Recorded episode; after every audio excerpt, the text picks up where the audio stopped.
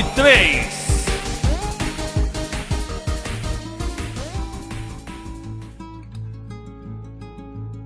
Os sonhos e pesadelos que provavelmente meus quatro melhores amigos tiveram naquela noite iriam se tornar realidade em breve. Pois às oito da manhã ouvi duas fortes pancadas na porta do meu apartamento. Eu que tinha dormido na sala novamente para que Nicole, Calisto e King dormissem no meu quarto, levantei-me num pulo, porque eu conhecia aquelas batidas. Ledzinho, Ledzinho! Bom dia, princesinha! Vinha a voz trevosa do corredor. Ainda ouvi Dona Palmira, do apartamento ao lado, reclamar do barulho que faziam. A senhora não me enche o saco hoje não, dona. Eu tenho um acordo com o bode do terno vermelho, hein? Ele sempre fazia isso com a dona Palmira, que era evangélica fervorosa. Ai, caralho, e agora, porra? Pensei me levantando. Espera aí, urubu. Meu amigo não sabia que a Nicole estava pousando em casa. E ele não podia de jeito nenhum ver o Calisto sem antes falar com ela. Ele iria sacar na hora. E aí, cara? Disse abrindo a porta com a cara amassada e assustada ao mesmo tempo. Cuequinha sem elástico de novo, Led? Perguntou indo para a cozinha esquentar água. Karuma vinha atrás, com cara de poucos amigos. Você sabia sobre o calmante, Led? Tive a maior dor de cabeça a noite toda. E foi mal, Gandhi. Eu não previ. Bom dia. Bom dia, Catarina. Bom dia, água de salsicha. E aí, cuequinha? Maneiro o apartamento, disse Polidoro se jogando no sofá. Bela cueca, rapaz. Ah, agora vai pôr uma roupa que a menina do Caruma tá aqui. Concluiu Catarina entrando na sala trazendo a Amanita. A adolescente entrou com a cara mais emburrada do mundo. Sequer me cumprimentou. Tinha crescido desde que a vi pela última vez. Seu nariz era igualzinho da mãe, Cindy. Os cabelos em tranças me lembravam a uma época em que o Karuma era mais novo e também usava o cabelo desse jeito. Devia ter uns 14, 15 anos. Entrou batendo os pés, com fones enormes nos ouvidos. Sentou-se na poltrona do canto e ficou mexendo no celular. Ô filha, não vai dar bom dia pro tio Led? Ele não é meu tio. Eu não tenho tios. Respondeu seca, sem tirar os olhos do aparelho. Filha, isso é uma manifestação de respeito e educação. Ele não merece respeito com essa cueca sem elástico. Limitou-se a dizer. Deixa ela, Tumã. Disse, colocando a calça. Esses adolescentes. Você precisa pegar mais firme com ela. Disse o urubu coando o café. Escuta aqui, menina. Fica de boa e seja educadinha, senão eu vou jogar você no rio com as pernas amarradas. Você tá ouvindo? Ih, relaxa, brother. A gente precisa respeitar a personalidade dela, entendeu?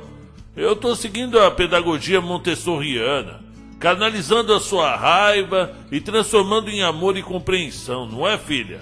Ai, eu aceitei vir. Falar com você já é demais. Ô, sua pentelha mal educada, fala direito com seu pai. Ele é uma farsa. Limitou-se a dizer, ainda olhando para o celular. Karuma baixou os olhos, mas não se deu por vencido. A vida é feita de percalços, brother. Enquanto subimos a longa montanha do conhecimento. É, caramba, a vida é assim. e os cílios são as pedras que rolam da montanha enquanto estamos subindo. Sorri. E como vamos para a encruzilhada das almas? Perguntei ao urubu. Arrumei um transporte. Vai caber todo mundo e ainda sobra espaço. Tá lá embaixo esperando. Você tá pronto? Eu realmente estava numa posição muito delicada com meus amigos. Na sala estavam sentados no sofá o Polidoro, Água de Salsicha, a Amanita, filha do Caruma, e a Catarina. Na cozinha, Caruma, Urubu e eu. No quarto, quase que escondidos, dormiam King, Calisto e Nicole. Qualquer movimento errado e tudo poderia estar perdido. E o pior, eu não conseguiria gravar nenhum documentário. O paulistano anularia o contrato e provavelmente até o final do ano eu estaria morando na rua. Catarina, embora não soubesse que meus amigos dormiam no quarto ao lado, notou minha preocupação. Encostou ao meu lado e ofereceu uma bala. De melancia? Perguntei. Quem gosta de bala de melancia? Eu gosto. Melhor do que de canela, disse sorrindo. Não vai tomar café? Olha que seu irmão faz o melhor café do mundo, levanta qualquer defunto. Não, valeu. Eu não gosto de café. Oh, café é mais importante que água, disse enchendo o copo. Cuidado, hein? Essas coisas atacam a nossa ansiedade, viu? Por isso que você não consegue dormir direito, disse Catarina se sentando na cadeira velha da cozinha. Então é isso. A conversa tá boa, mas temos muitos quilômetros pela frente. A estrada nos chama, Ledzinho, disse o urubu se levantando. Onde está sua mala? Que eu já vou descer pro carro. Tá no seu quarto? É, espera aí, urubu. Não, não entra aí, não, pera. Ai, caralho. Ei! Que porra é essa aqui? disse meu amigo coçando o moicano. O que você está fazendo aqui? A cena que eu temia finalmente estava ocorrendo diante de meus olhos. Sentada na cama, agoniada e com a expressão de pavor, estava Nicole, com as mãos muito unidas, como se estivesse a rezar. No canto, ainda desmaiado, com a cabeça coberta, seu filho roncava com a bunda virada para cima. Já em pé, no canto do quarto, trocando a camisa, o King tentava digerir e prever o que viria após aquele encontro. Karuma encostou na porta para tentar entender que fantasma deixara o urubu daquele jeito.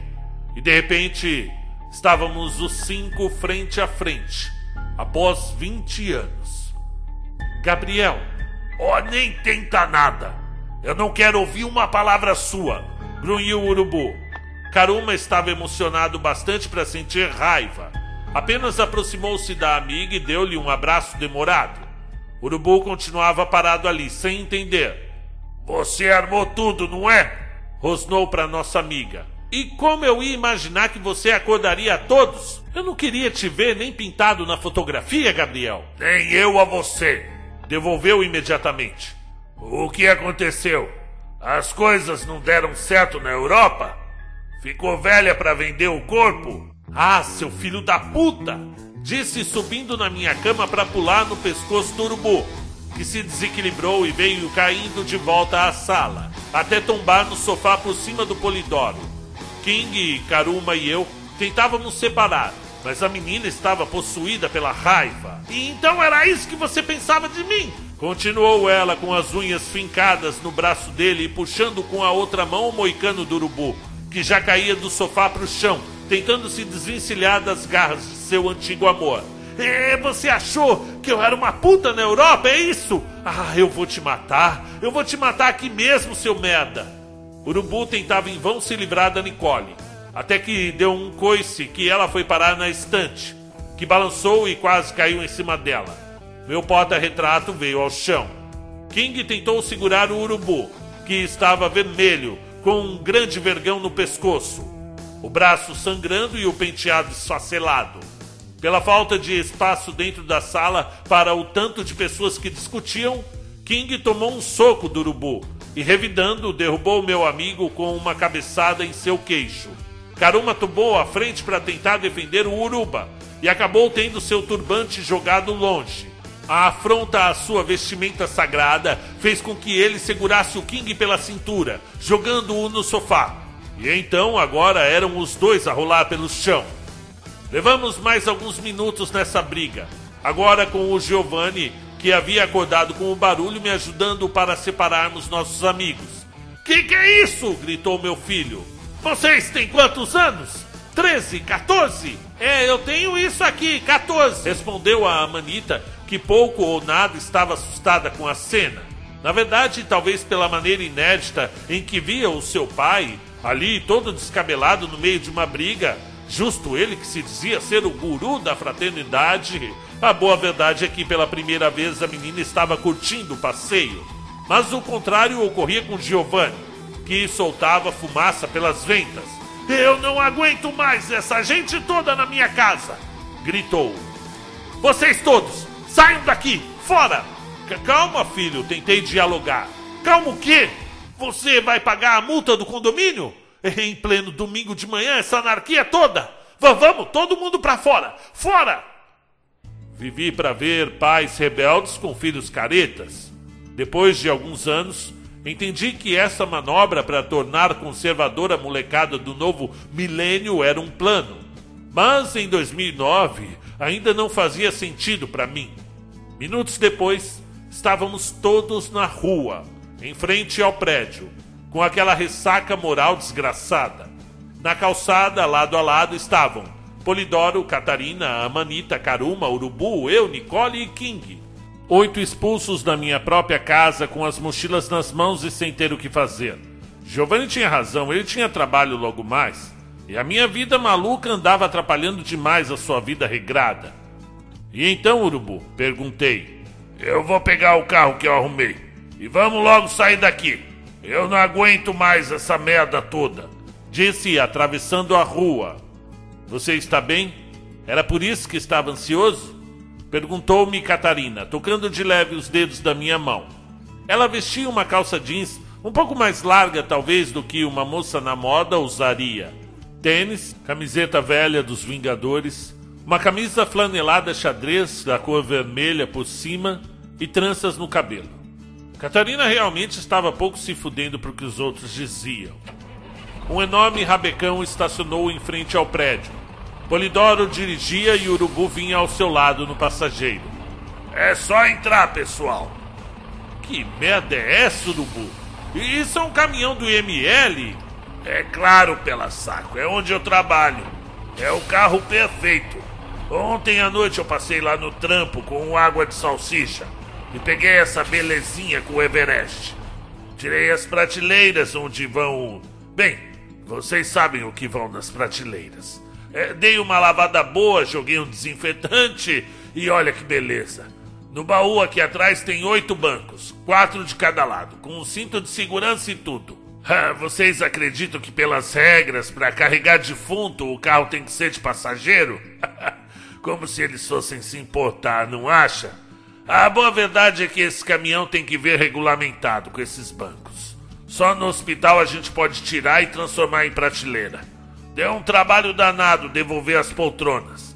Ah, cabe você, o Caruma, a filha dele e a Catarina. E ainda sobra espaço. Eu e o motorista vamos aqui na frente. Ô, brother, não leva mal não. Mas eu não vou viajar com a minha filha num carro de transportar desencanados. São defuntos, Caruma. Para de frescura. E eu tirei os corpos ontem. Tá vazio. Tanto faz. Esses carros têm uma energia ruim, amigo. Não é bom para nossas cargas de sensibilidade. Além do mais, por que não disseram antes? Na minha produtora tem um micro-ônibus. Eu poderia pegar um. Caralho, Caruma, entra logo nessa porra de baú. Não dá mais tempo de ir na sua produtora. Vai que você inventa de fugir. E se continuar com essa linguagem esotérica, eu vou te jogar no rio junto com a sua filha, ok? Eu te odeio disse a menina a Manita, enquanto pulava para dentro do rabecão junto com o pai dela. Eu olhei para Nicole, que ainda estava em choque pela briga, e para o seu fiel amigo King. O nosso fiel amigo, nosso querido King, é claro que eles tinham que ir com a gente. Ficariam na rua se não fosse o caso?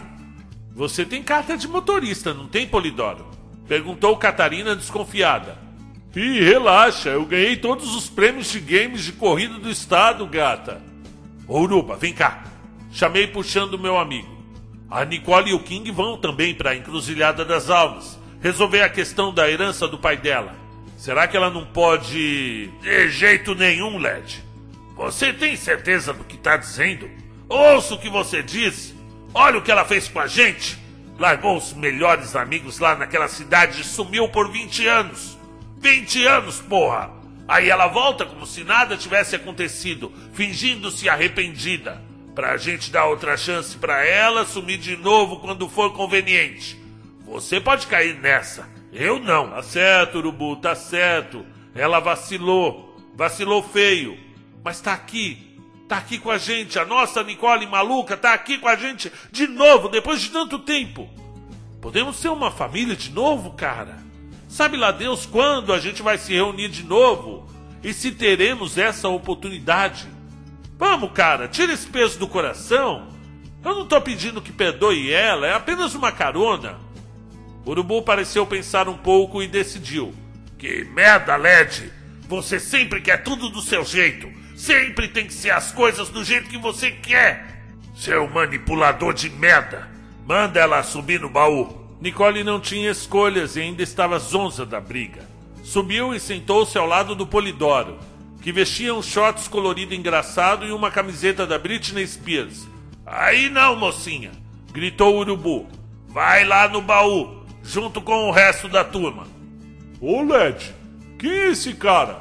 Perguntou o King com aquela sua conhecida falta de tato. Água de salsicha, King. King água de salsicha. Ele roubou o Caronte. Como é que é? Disse o King se levantando. Não, pô, não roubei nada não. Pô, eu era criança quando roubaram esse carro, meu. Pô, que merda, Led. Prazer, eu sou Polidoro. É Polidoro porque meu avô se chamava. Ele é gamer, é assim que fala? Gamer? Pois é. O carro tá na casa do vô dele e ele vai nos guiar lá na cidade para conseguir reaver o Caronte. E a esquisitinha sentada na cabine com o urubu. Quis saber a Nicole. É a irmã dele, porra. Caralho, Nicole, você não se lembra da Catarina, não? Não. E, espera aí. Cadê o Calisto? Eu lá sei, respondi confuso. Deve ter ficado no quarto dormindo. Tudo aconteceu tão rápido que. Para o carro agora! Porra! O moleque deve ter o sono pesado mesmo. Puta briga no AP e o cara nem se mexeu, respondeu o King. Estávamos já subindo a Serra da Cantareira. Era tarde para voltar e buscar o Calisto. Além do mais, o urubu iria descobrir que ele era pai do rapaz se ouvisse. Nosso amigo estava na cabine e não ouvia direito o que falávamos no baú dos defuntos. E por isso tentei acalmar os nervos de minha amiga. Calma, Nicole, porra. Seu filho já é um adulto. E tem mais, ele tá lá com o Giovanni, tá lá quietinho no meu quarto. E se seu filho, imbecil, colocar ele para fora também? Meu menino mal fala português. Imagina ele perdido em São Paulo. Relaxa, Nicole, tranquilizou o King. O Giovanni estava bravo naquela hora, mas é um bom menino, ele vai cuidar do Calisto. E tem mais. Se for o caso, ele coloca o seu filho no ônibus amanhã para Cruz Verde, em Minas Gerais. E a gente vai lá buscar o menino, é pertinho? Ô, brother, não foi legal você puxar meu turbante daquele jeito, viu? Disse o Caruma chateado. Você fumava maconha na Silva Romero com a gente? Eu ouvia rap o dia inteiro, cara. Jogava basquete comigo na quadra da escola e agora vem com esse papo de mantra Hare Krishna? Isso não cola com a gente, não. Aí, tá vendo, Caruma? Eu falei para você. Ô, Led, fica na tua, cara. Você tá bravo e eu sei por quê. Porque eu tive de demitir da minha editora. Defendeu-se o meu amigo. Sim, eu estava chateado com ele por causa disso.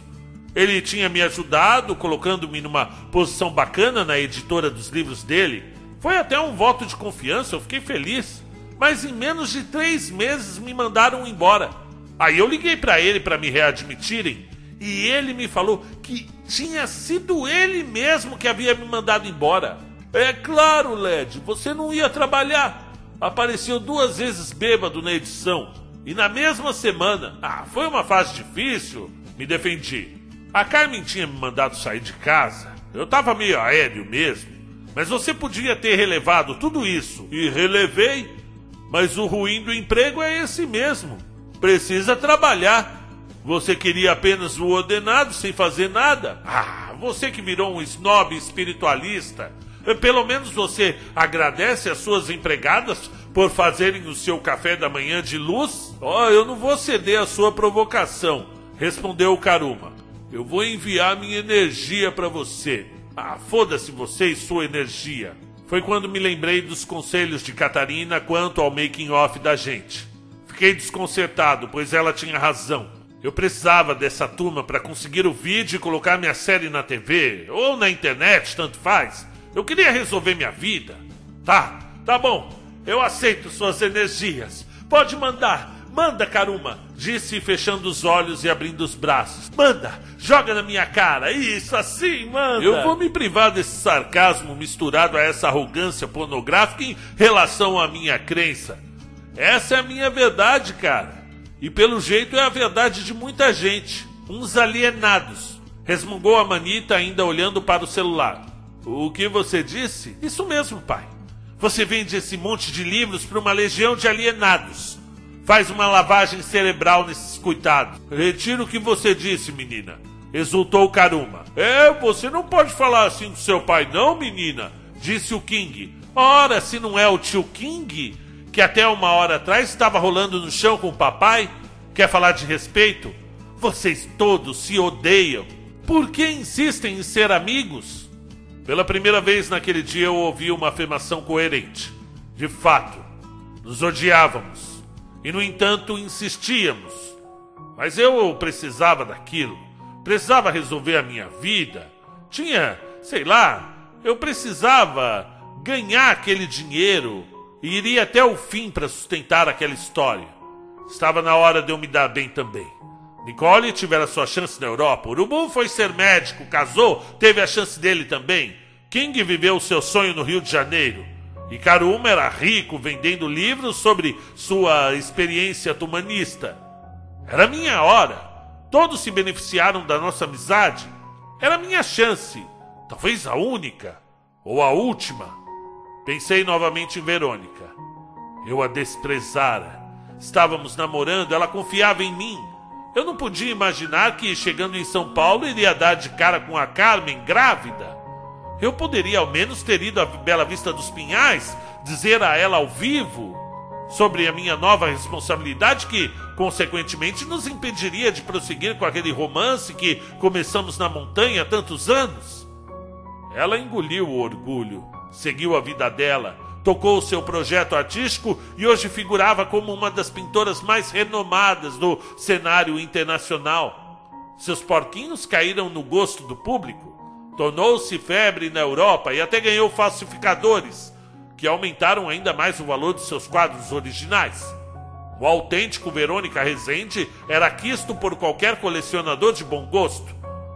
Eu sonhei por anos com o reencontro e pela primeira vez eu poderia chegar de igual para igual com ela. Um autor de uma série precursora. Nós poderíamos recomeçar, encontrarmos nosso caminho. Era a chance de estar novamente com a mulher da minha vida. E eu não deixaria meus amigos acabarem com os meus sonhos. Verônica e eu, juntos de novo. Estava olhando as primeiras montanhas mineiras da janelinha do rabecão quando o carro parou. Após uns segundos, a porta se abriu e vimos a cara do urubu nos chamando para comer um lanche. Era uma dessas paradas novas, onde a coxinha e uma coca custam uma córnea. Bons tempos em que as paradas de estrada tinham salgados justos e uma história de assombração. Como aquela que servia coxinha de gente, né, Led? Ele falou para você que já comeu coxinha de gente? Zombou o King se dirigindo a Catarina. Ora, King! E você? Devolveu aquela bicicleta de dois lugares que roubou na encruzilhada? Devolvi o escárnio. O dono vai te achar, viu? Ô, Catarina, ele já te contou da história do carnaval do Rio de Janeiro? Ô, King, porra. Não precisa apelar também, né? Espera, pô! Deixa eu conversar com a menina. Ó, carnaval, Rio de Janeiro, 40 graus. E todos se achando com uma loira lá. E aí no final a gente ficou sabendo que. Tá bom, King. Você ganhou. Fim de papo. Eu só te zoo porque você ainda pega pilha. você fica bravo. O King pra zoar com a minha cara era sempre o primeiro. Mas nunca achou ruim de eu zoar com a dele também. Sempre foi carta branca. O King é da hora que você pode zoar até cansar. Que ele te ajuda a zoar junto com ele mesmo. Porém, quando ele começa também não tem para ninguém. A nossa amizade quanto a isso sempre foi infantil. A gente trocava zoeira sem o menor respeito. Coisa de amigos. Fiquei por ali, próximo ao caminhão, chutando pedras e olhando para uma colina bem verdinha. Pelo menos isso ainda existia em Minas Gerais. Senti alguém tocar a minha mão. Era Catarina de novo. Chegou quietinha do meu lado, olhando para a paisagem comigo. Você conhece Minas Gerais? Não? Mas ouvi todas as histórias de vocês de lá pelo menos umas mil vezes. É, eu acho que contamos nossas proezas vez ou outra.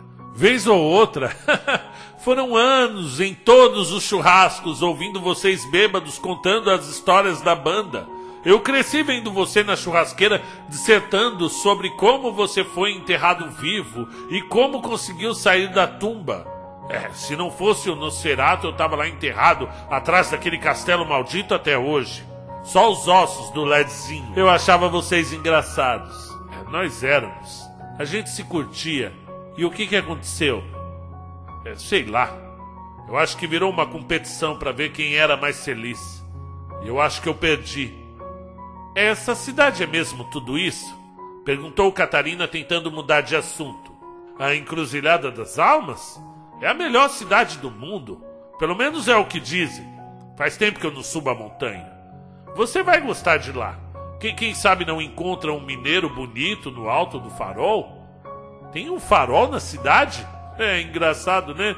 Minas Gerais não tem mar, mas tem farol. É, quanto ao namorado mineiro, será que ele vai querer que eu coma queijo? Não, ele vai querer comer sozinho. Fica tranquila. Viu? Eu posso te pedir uma coisa? Sim, claro. Se tudo der certo. Se a gente conseguir o dinheiro. Você quer ser minha agente definitiva?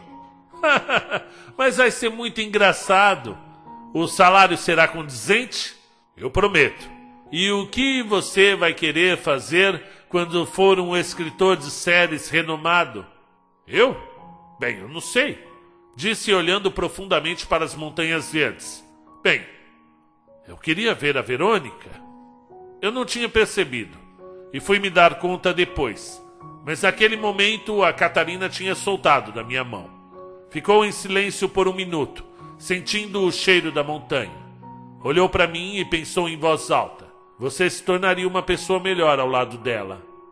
Ah, imediatamente, respondi. Quer tanto assim voltar com a Verônica? As coisas que ficam mal resolvidas em nossa vida tendem a crescer e virar um monstro que dorme com a bunda em cima da sua cabeça durante a noite.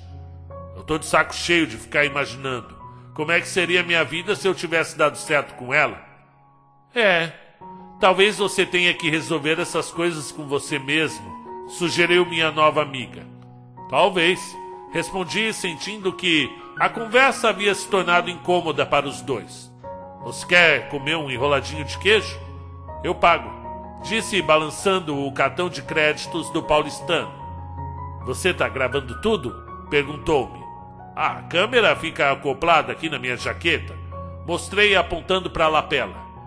Não dá nem para reparar, não é? Eu troco a bateria de hora em hora, conforme o Domênico me explicou. Gravou a briga no seu AP? Sim, acabei gravando, mas vou apagar. Melhor não. Amigos brigam, faz parte da narrativa.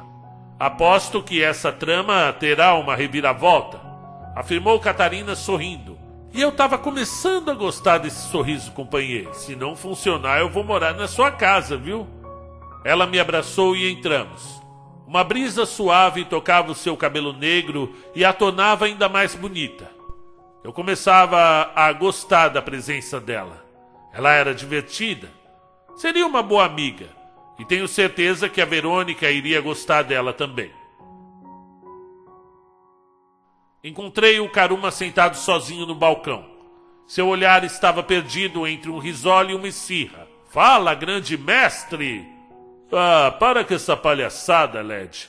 Sou eu, o velho Karuma. Oh, e por que você tá tão babaca? Perguntei pedindo um café. A idade está chegando, meu velho. As pessoas evoluem.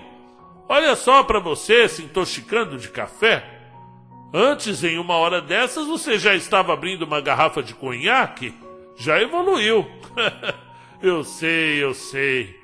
O tempo passa, a barriga chega, os cabelos caem, as garotas sentem pena da gente e os amigos somem. Mas me diz, caramba, por que aceitou vir com a gente nessa viagem? Eu sei lá, porque fui obrigado? Quando eu acordei do remedinho que o urubu me deu, pensei que talvez fosse uma boa oportunidade de eu me aproximar da minha filha. Ela é barra pesada, Led. Ela me considera um babaca. E digamos que eu fico menos babaca ao lado de vocês. Ah, você é o cara mais legal desse universo, Karuma. Por que ela não enxerga isso? Imagina, Led. Eu vendo muitos livros. Na Europa eu fiquei no top 10 por dois anos. Mas aqui no Brasil, toda vez que alguém fala que gosta de ler Karuma Tumã, é ridicularizado, é tirado de burro. Esses pseudo-intelectuais acham que só quem lê Nietzsche é que pode falar alguma coisa. Na escola ela sofre bullying por ser minha filha, cara. A filha do esotérico embusteiro, do escritor de literatura barata. fazem chacota dela. Ela não me fala, mas eu sei que acontece. E por que você não mostra os poderes a ela? Por que não acende para ela ver? Oh, Led, há muito tempo, muitos anos eu não consigo mais evocar a luminescência. Eu já tentei de tudo. Eu subi o Everest, meditei lá de cima. Nada de luminescer. Sei lá por quê. Eu estava lá quando aconteceu, cara. Eu sei que é verdade. Eu sei que você é um cavaleiro de Tumã. Eu me lembro daquela vez lá no Rio de Janeiro, quando a gente ficou com aquelas meninas, fomos parar lá naquele apartamento na Lapa. A mulher mesmo disse: tá nos seus olhos. Eu falei colocando a mão no ombro do meu amigo. Sei lá, Caruma. Talvez seja um barato aí dentro de você que te impede de encontrar seus poderes novamente. Ah, vai saber disse meu amigo olhando para a filha do outro lado da lanchonete, comendo um lanche enquanto assistia a um vídeo no celular. Ela te ama, cara. Ela me despreza. A viagem continuou e atravessou a manhã. No começo da tarde, o que começou com pequenas montanhas, logo se descortinou como uma verdadeira cordilheira e as curvas da estrada se tornaram mais intensas na medida em que o caminhão subia a Serra do Rio das Almas.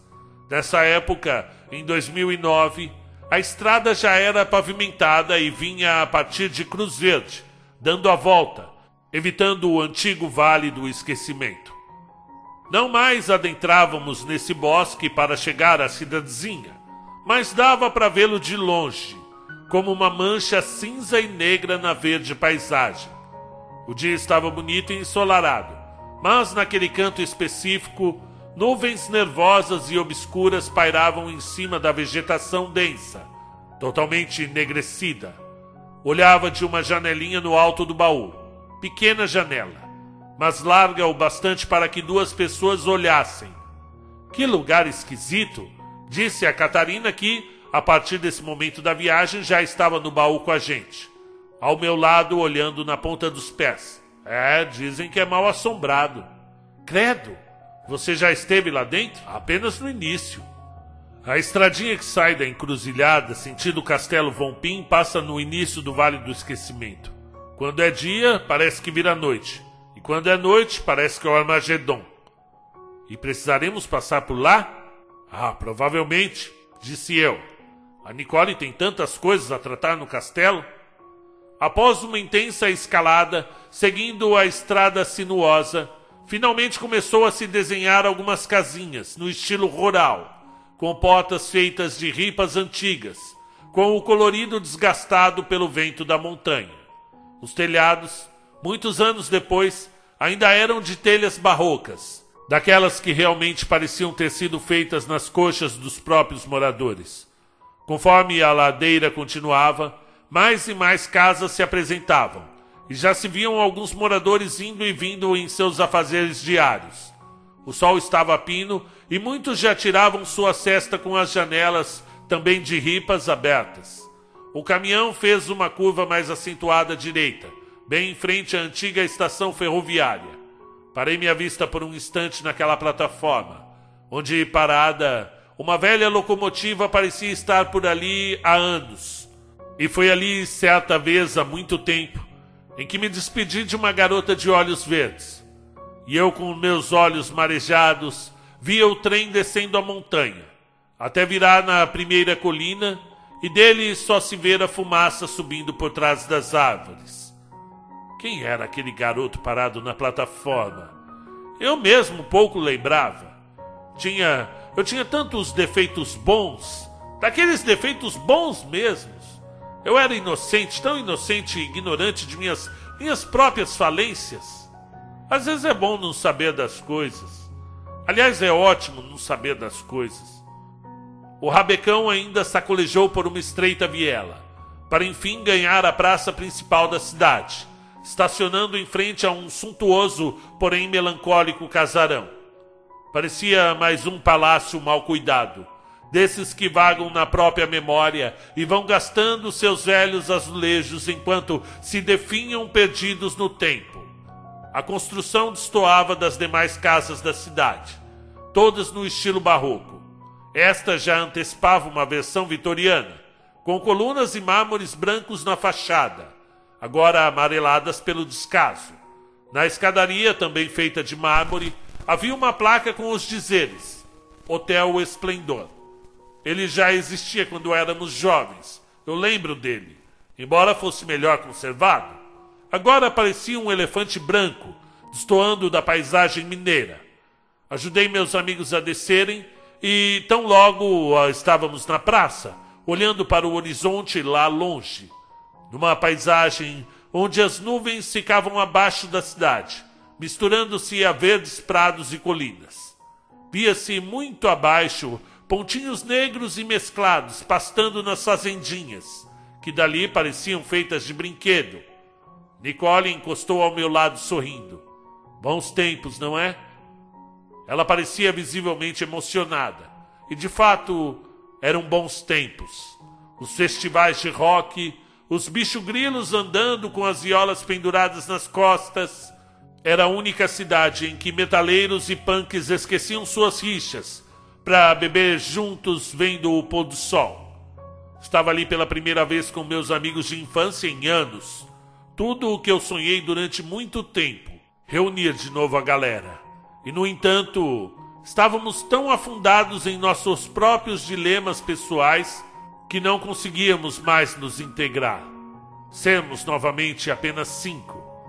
A cidade estava decorada.